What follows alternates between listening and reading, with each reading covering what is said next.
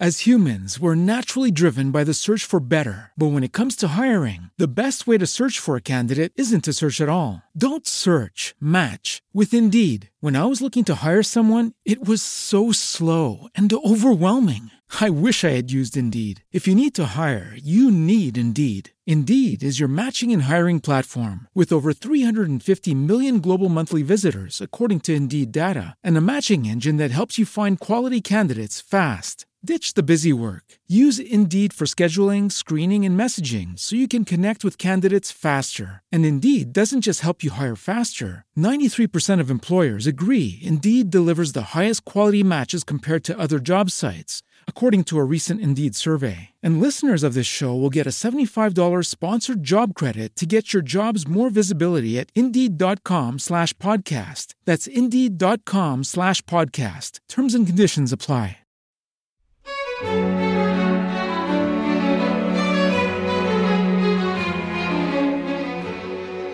Pronto para anotar nomes não tão familiares para a gente aqui do Ocidente? Hoje o Como Começar podcast de cultura do Nexo viaja lá para outro lado do mundo.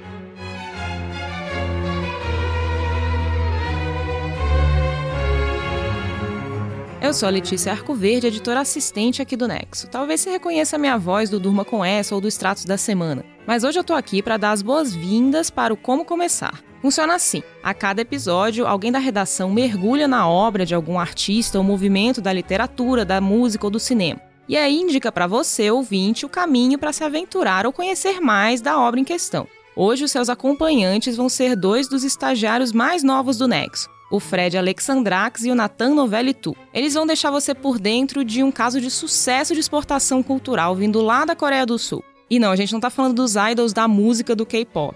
É o cinema coreano que está dando o que falar recentemente e tende a crescer cada vez mais. E não é por acaso, tem muita política e muito investimento envolvido nesse ramo. Você sabia, por exemplo, que o filme Jurassic Park teve um papel especial para fazer isso tudo acontecer? Enfim, sem spoilers aqui, o Nathan e o Fred vão contar essa história pra gente. Vamos lá.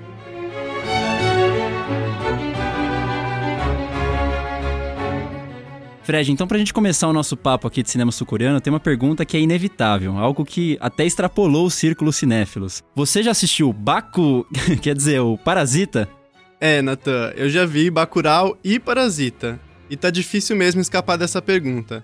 O que demonstra bem o fenômeno que se tornou esse filme asiático, algo que é raro aqui no Brasil. Além da boa recepção da crítica, ele virou favorito do público. Gerou até um texto aqui no Nexo, da Juliana Domingos de Lima, que aliás foi sucesso de audiência no site. Pois é, Fred, ninguém esperava, mas o Parasita, do coreano Bong Joon-ho, ganhou o mundo e se tornou uma das maiores bilheterias de 2019. Isso além de já ter vencido mais de 100 prêmios pelo mundo. Vale a gente destacar a Palma de Ouro em Cannes, a categoria de maior prestígio na premiação francesa, o melhor filme em língua estrangeira no Globo de Ouro, e no Oscar, o Parasita acumulou seis indicações, inclusive nas principais categorias: melhor filme, melhor diretor e melhor roteiro original, por exemplo. É a primeira vez que um filme coreano consegue todos esses reconhecimentos.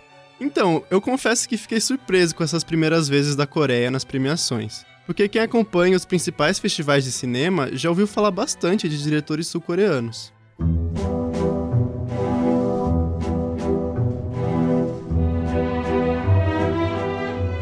Pode-se citar uma infinidade de cineastas, mas só para ficar, enfim, cinco nomes, né? O primeiro que teve uma repercussão internacional foi o Park Chan-wook, sobretudo com Old Boy, que faz parte da famosa trilogia da Vingança, mas depois faz outros filmes também de repercussão, uh, como Sede de Sangue. Esse é o Josmar Reis, professor de realização audiovisual na Unicinos. Ele já pesquisou bastante sobre o cinema sul-coreano, tem um pós-doutorado no assunto na Universidade Sorbonne Nouvelle, em Paris.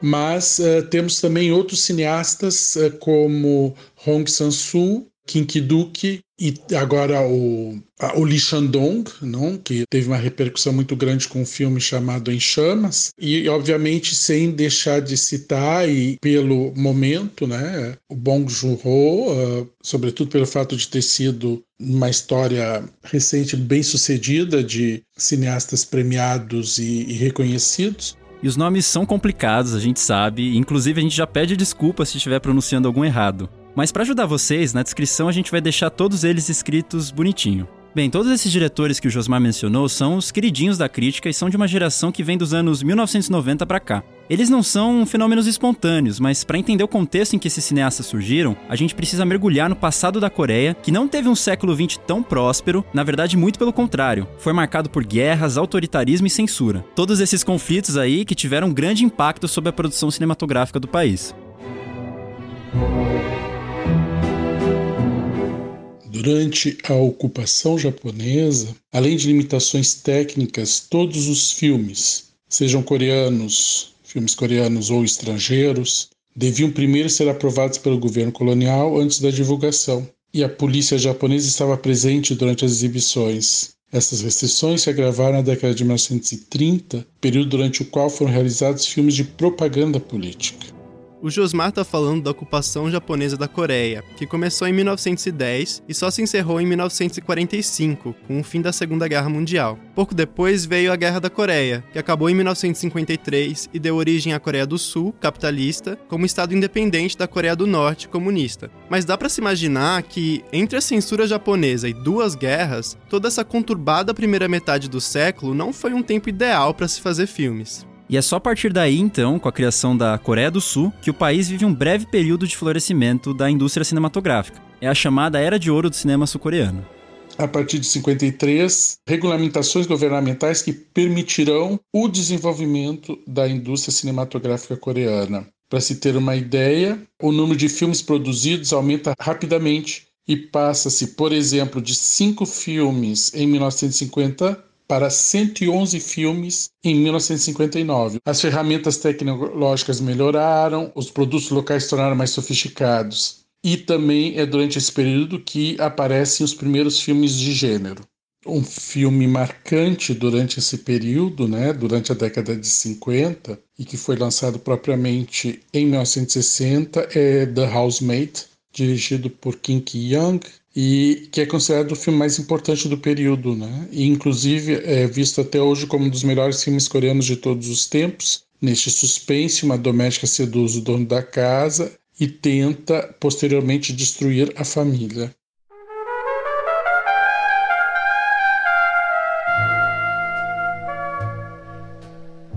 For example, this movie is also very much inspired from the Korean classic called The Housemaid. Você está ouvindo agora a voz do Bong Joon-ho, que disse em entrevista que o Parasita toma muita inspiração do The Housemaid, ou A Empregada, o clássico dos anos 60 que o Josmar mencionou. Esse filme você encontra inteiro no YouTube. Aliás, o YouTube é um baita recurso para quem quer conhecer mais do antigo cinema coreano. Existe inclusive um canal chamado Korean Classic Film que reúne vários desses longas disponíveis gratuitamente, em geral com legendas em inglês. É uma iniciativa do Korean Film Archive, uma organização sul-coreana dedicada à aquisição e preservação de filmes. Mas voltando aí para a história da Coreia do Sul, a era de ouro do cinema logo teve seu fim. E o país viveu mais um ciclo de autoritarismo com o golpe militar que veio em 1961 e instaurou a ditadura de Park Chung-hee. É, e esse regime teve desdobramentos importantes para a indústria cinematográfica. Teve censura a todos os filmes que questionassem a realidade sociopolítica ou fizessem referência ao comunismo. E também foi criada a Motion Picture Law. Essa lei restringia muito o número de filmes estrangeiros que podiam ser transmitidos no país, estabelecendo a chamada cota de tela. Mas vale destacar que essa era uma cota bastante redutiva. Normalmente, ela é um mecanismo importante para garantir a exibição de obras nacionais frente à entrada massiva de blockbusters americanos. No Brasil, a cota de tela existe desde a década de 1930. Países como França, Itália e a própria Coreia do Sul, com uma cota remodelada, mantêm o mecanismo até hoje. Mas na ditadura sul-coreana, além dos filmes internacionais, a própria produção nacional estava sob ataque. O número de empresas eh, de produção também é reduzido de 71 para 16 em um ano. Os filmes que tratam de temas considerados sensíveis são então censurados. O que se tem então são roteiros pífios aliados à má qualidade das produções cinematográficas, e nesse sentido houve aliança com a chegada da televisão aos lares coreanos, o que implica na queda de um terço na frequentação das salas entre 1969 e 1979. Então, houve nesse momento uma verdadeira asfixia do cinema coreano, que não tinha mais acesso a referências externas e também não tinha espaço para se expressar sobre o que acontecia internamente. O audiovisual do país só voltou a respirar com a passagem para a redemocratização.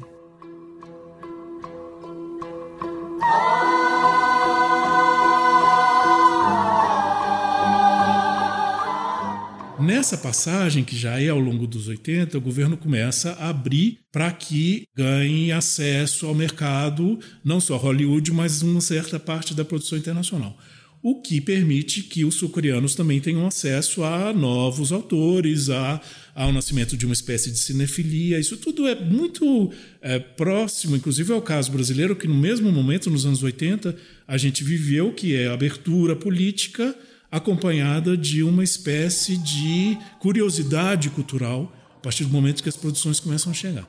Você ouviu agora o Cássio Starling, crítico de cinema do jornal Folha de São Paulo. Ele explicou pra gente o papel que o governo sul-coreano teve a partir dos anos 90 para fazer toda essa curiosidade se converter em grandes filmes. Então, o que houve foi uma percepção do poder do que a gente chama de soft power, que foi lançada pelo então responsável pela cultura, algo como se fosse o secretário do audiovisual da Coreia, ele manda uma mensagem para o presidente em 1994 comparando o volume de renda em um ano do Jurassic Park com o volume de vendas de carros da indústria automobilística, que é um orgulho nacional. Então, nesse momento, ele mostra para o presidente que um filme hollywoodiano teve uma renda que é o dobro da indústria automobilística sul-coreana. Né? Ou seja, chama atenção ao fato de ser uma indústria. Né? E que essa indústria, devidamente investida, recebendo investimentos, poderia resultar em um produto uh, de grande impacto. E foi o que aconteceu.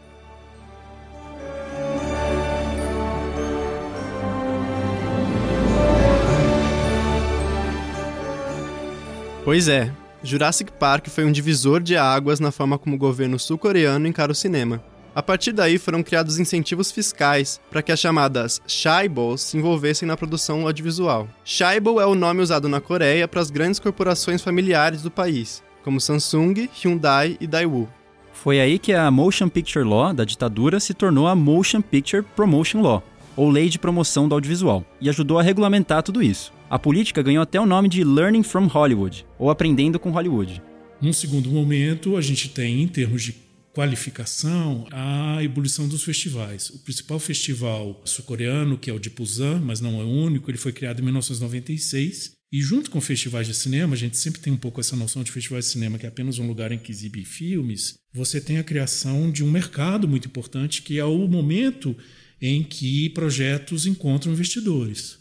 Então, a criação de Busan viabilizou também a internacionalização desse cinema. Ou seja, é um cinema que tinha um mercado local forte, mas ele precisava se internacionalizar.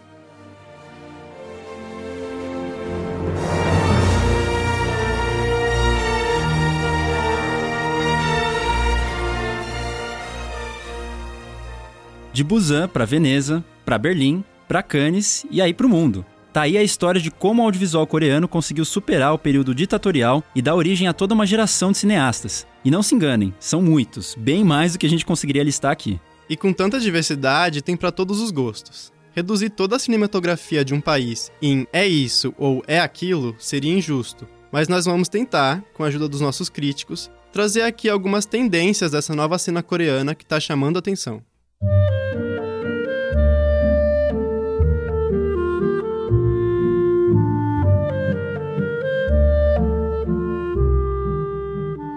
A mais evidente dessas tendências entre os coreanos é o trabalho dentro do cinema de gênero, algo que começou lá na Era de Ouro. Por cinema de gênero, a gente quer dizer que os cineastas usam os formatos clássicos de comédia, terror, filme policial e por aí vai. E não são só nos filmes populares que ficam mais restritos ao mercado local, como também aí nos parasitas e old boys que circulam os festivais mundiais.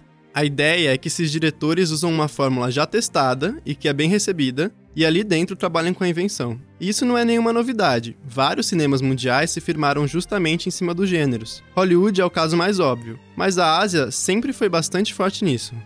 Hong Kong sempre foi uma indústria equivalente de Hollywood na Ásia e sempre produzindo cinema de gênero, ou seja, o chamado Kung Fu, o cinema wuxia, que é a capa espada, né, com as suas características locais, dos Shaolins, etc.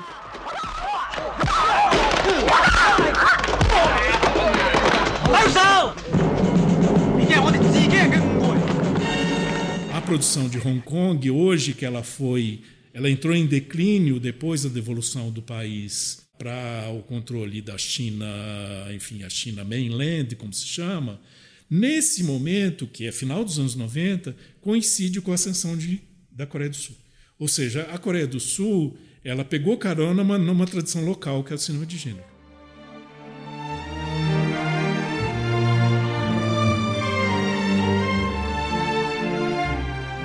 E também para se afastarem de um cinema mais contemplativo de gerações antigas, esses novos cineastas coreanos passaram a se preocupar com o impacto da imagem, uma imagem que precisava ser chocante e divertida. Com isso, a gente pôde assistir filmes como O Lamento, do diretor Na Hong-jin, que mistura terror policial e a religiosidade local. Ou mesmo Old Boy, do Park Chan-wook, que reconta uma tragédia grega clássica a partir de ação, suspense e melodrama. Aliás, falando em Old Boy, um tema presente em vários dos filmes de suspense, terror e ação coreanos desses últimos anos é a vingança. Esse rancor costuma ser associado com a repressão e a desigualdade que os coreanos tiveram que suportar no decorrer da história, que conta ainda com uma forte crise econômica que assolou o país no final dos anos 90. E tem ligação também com o conceito tipicamente coreano da palavra Han, que é uma emoção de ressentimento e pesar que está nas raízes da identidade nacional. A gente separou um estudo acadêmico e uma matéria que discutem mais a fundo esse assunto e colocou na descrição desse episódio. Então temos títulos como Mr. Vingança e também A Lei de Vingança, em tradução livre, Senhora Vingança. E esses são só filmes do Park Chan-wook. Afinal, são diversos os diretores que lidam com a vingança. Uns de forma mais psicológica e com detalhes nas entrelinhas, como o Em Chamas, do Lee Shandong. E outros com uma violência gráfica extrema, como Eu Vi o Diabo, do Kim Ji-woon. Então fica o aviso para as pessoas mais sensíveis.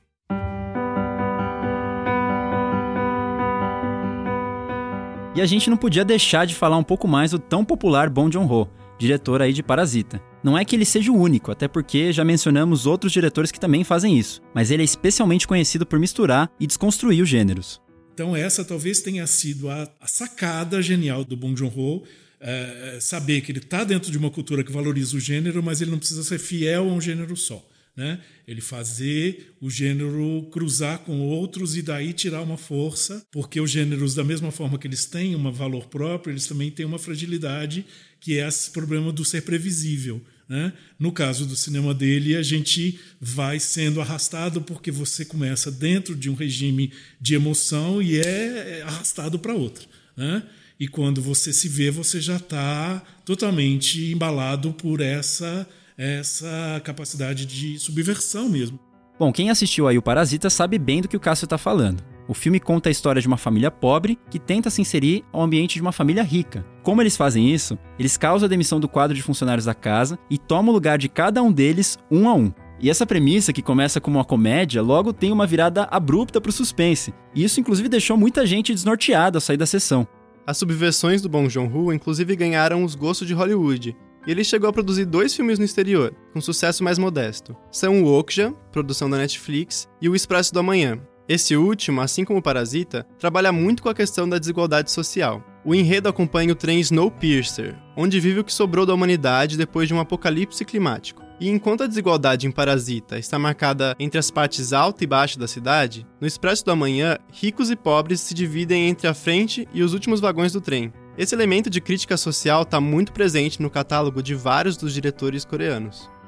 Não é um cinema só elegante ou estilisticamente é, ousado, é um cinema também de é, diálogo social, diálogo com as questões do seu tempo, do seu presente, particularmente lá, mas que nos dizem em grande medida, porque a gente está universalizado, que justifica um pouco o impacto que eles têm na nossa, na nossa cinefilia.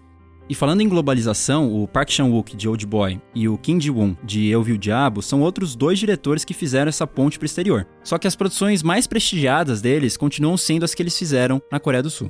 Se eles tiverem que se internacionalizar, eles têm que perder isso que a gente chama de local flavor.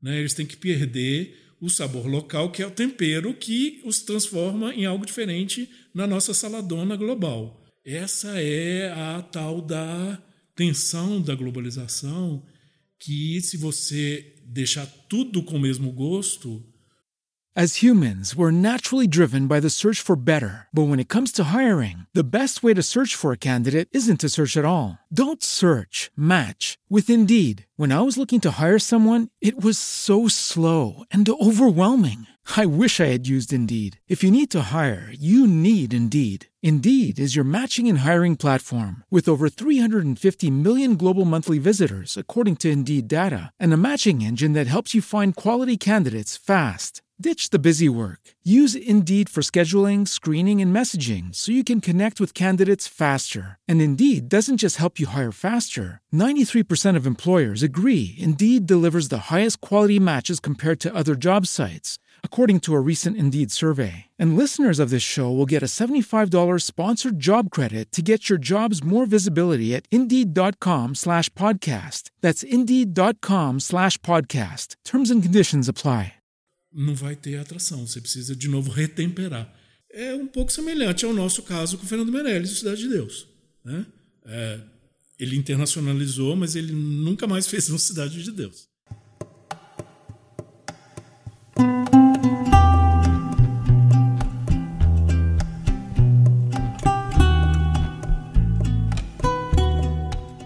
Agora, é bom lembrar também que a Coreia não é só cinema de gênero e muito menos só vingança. Muitos diretores de destaque nos festivais internacionais vêm lidando com temas bem mais intimistas e poéticos. Pega aí as indicações do Josmar. Hong Sang-soo fazendo cinema das relações interpessoais e com ações uh, minimalistas, com narrativas que não são uh, extraordinárias, mas que tratam profundamente da condição humana. Bom, em parâmetros de comparação aí com o Ocidente, o Hong Sang-soo é muitas vezes chamado de Woody Allen coreano. Os filmes Certo Agora, Errado Antes e Na Praia Noite Sozinha são dois títulos dele que tiveram uma bela recepção da crítica. E vale aí uma dica pessoal nossa: assista de barriga cheia e preferencialmente com um soju do lado, que é a bebida alcoólica mais popular na Coreia. Senão você vai acabar passando vontade, porque os filmes dele são cheios de cenas longas de refeições. Kinkiduk, contrariamente ao Hong Samsung, por exemplo, ele tem um leque de abordagens temáticas bastante grande, indo desde a violência, né, mas também passando por questionamentos como religiosos, do sincretismo religioso na Coreia, tratando do budismo, do cristianismo, em filmes como a Samaritana e a Primavera-Verão, e um outro tema que é muito recorrente, que é o mutismo, a incomunicabilidade e o silêncio. Mesmo com esses temas mais meditativos, os filmes do King Duke de forma nenhuma são arrastados, como podem parecer. Na verdade, eles têm uma grande carga emocional. O Lee Shandong, digamos que é um cineasta, um cineasta de, de uma extrema poesia, de narrativas bastante complexas e uh, metafóricas, o que se percebe, por exemplo, no, no seu filme de maior repercussão recente, que é Em Chamas, mas em filmes que também marcaram muito o cinema coreano da virada do século, como Peppermint Candy, Oasis e Poesia, que também foi premiado em uh, Veneza, e que tratam de assuntos extremamente delicados, como, por exemplo, deficientes físicos, no caso de Poesia, e o Lee Shandong nunca é apelativo no tratamento das doenças desses personagens. Pelo contrário, seus filmes são contidos e não por isso menos emocionantes.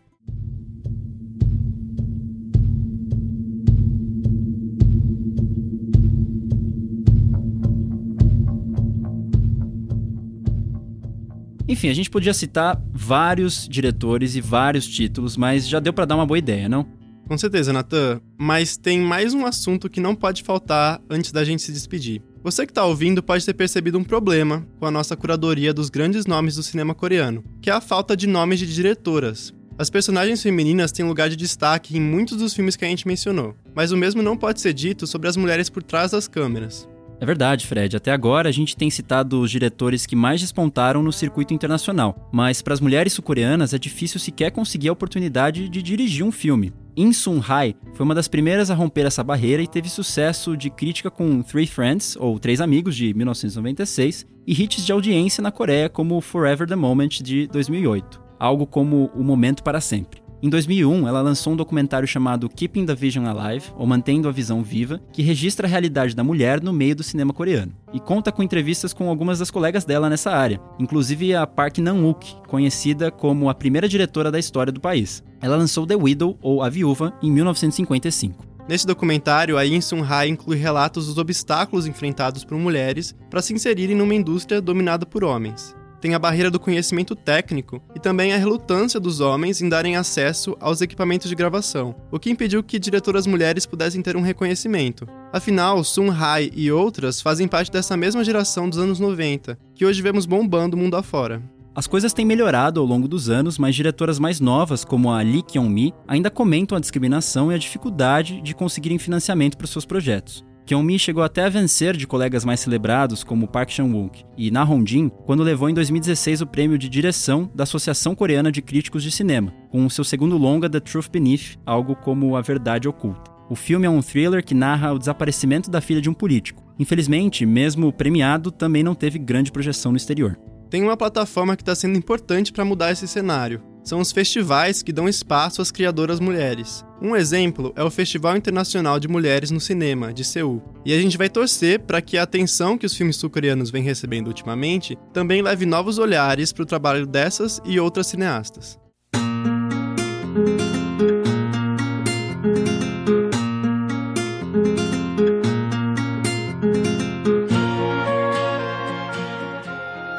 Bom, agora para resumir a nossa conversa. Para você que nunca assistiu cinema coreano e quer começar, sugerimos aí dois caminhos. Para quem gosta mais dos filmes conhecidos como, entre aspas, de arte, aqueles com um olhar bem sensível e delicado às relações humanas, vale a pena dar uma chance aos últimos diretores que a gente citou. Deixando uma dica de filme de cada um deles, temos o Lee Shandong com Poesia, o Hong Sang-soo com O Certo Agora Errado Antes e o Kim Ki-duk com Primavera, Verão, Outono, Inverno, Primavera. Se por outro lado você preferiu os filmes de gênero, com o pé mais no suspense, terror e ação, então Park Chan-wook e Bong Joon-ho são ótimas pedidas. Os mais famosos de cada um você já sabe, Old Boy e Parasita. Então, para quem já viu esses e ficou querendo mais, A Criada e O Hospedeiro são boas dicas para continuar explorando. Menos conhecido é o The Truth Beneath, da Lee Kyung-mi, que nem foi lançado no Brasil, mas também merece um destaque aqui.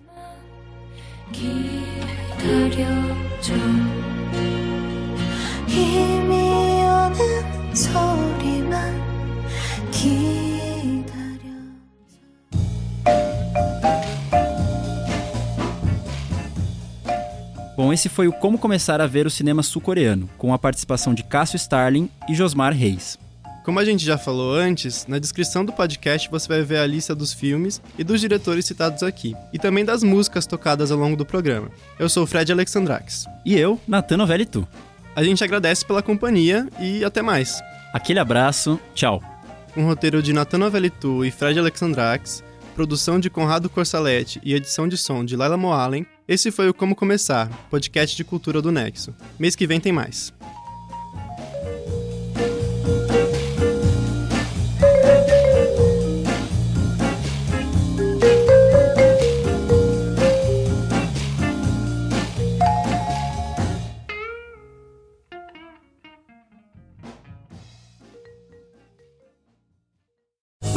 Land slots, you can get lucky just about anywhere. Dearly beloved, we are gathered here today to. Has anyone seen the bride and groom? Sorry, sorry, we're here. We were getting lucky in the limo and we lost track of time. No, Lucky Land Casino, with cash prizes that add up quicker than a guest registry. In that case, I pronounce you lucky. Play for free at LuckyLandSlots.com. Daily bonuses are waiting. No purchase necessary. Void where prohibited by law. 18 plus. Terms and conditions apply. See website for details.